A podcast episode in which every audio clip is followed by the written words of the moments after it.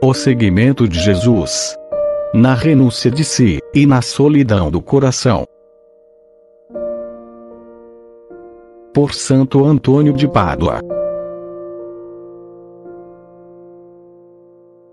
Jesus disse ao apóstolo: Segue-me.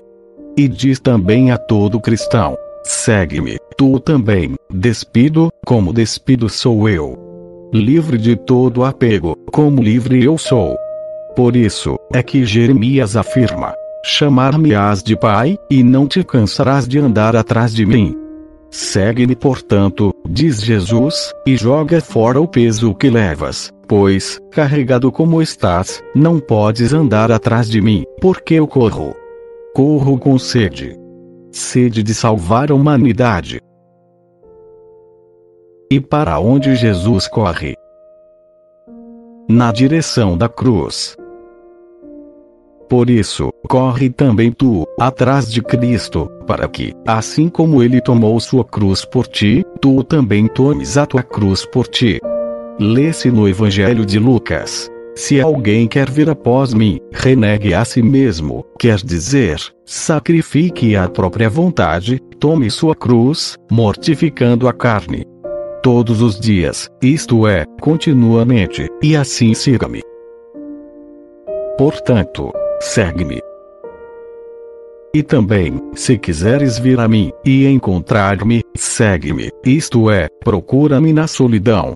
Ele diz aos discípulos: Vinde à parte, a um lugar deserto, e descansai um pouco.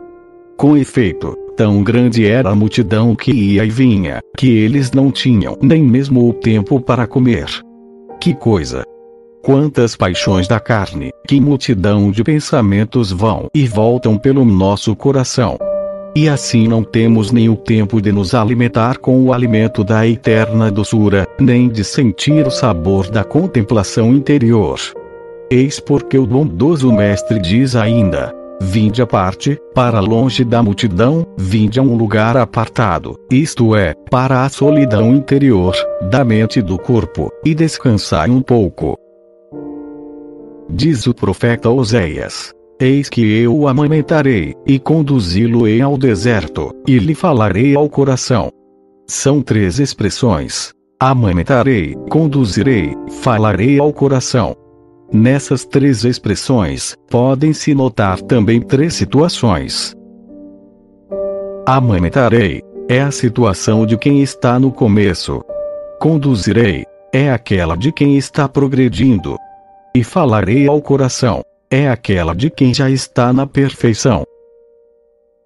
É a graça que amamenta quem está no começo, e o ilumina para que cresça, e progrida de virtude em virtude. E por isso o conduz do barulho dos vícios, do tumulto dos pensamentos, para a solidão, isto é, para a quietude interior da mente.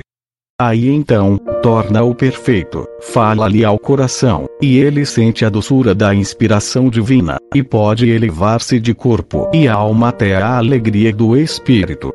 E então, como é grande em seu coração a devoção, e como são grandes também a contemplação e o êxtase. Através da sublime contemplação, a pessoa se sente como que transportada ainda acima de si mesma e através do êxtase, ela é levada como para fora de si mesma. Por isso, segue-me. O Senhor fala como uma mãe carinhosa, que quando está ensinando seu bebezinho a caminhar, mostra-lhe o pão e lhe diz: Vem. Vem, eu vou te dar. E quando a criança está pertinho, pronta para pegar, a mãe, devagarinho vai se afastando e dizendo-lhe, mostrando o pão: Vem, vem, pega. Assim faz Cristo. Ele mesmo se coloca como exemplo para que o sigamos, e promete o prêmio no reino dos céus. Se você deseja ouvir mais episódios, visite o site espiritualidadecatólica.com. Obrigada.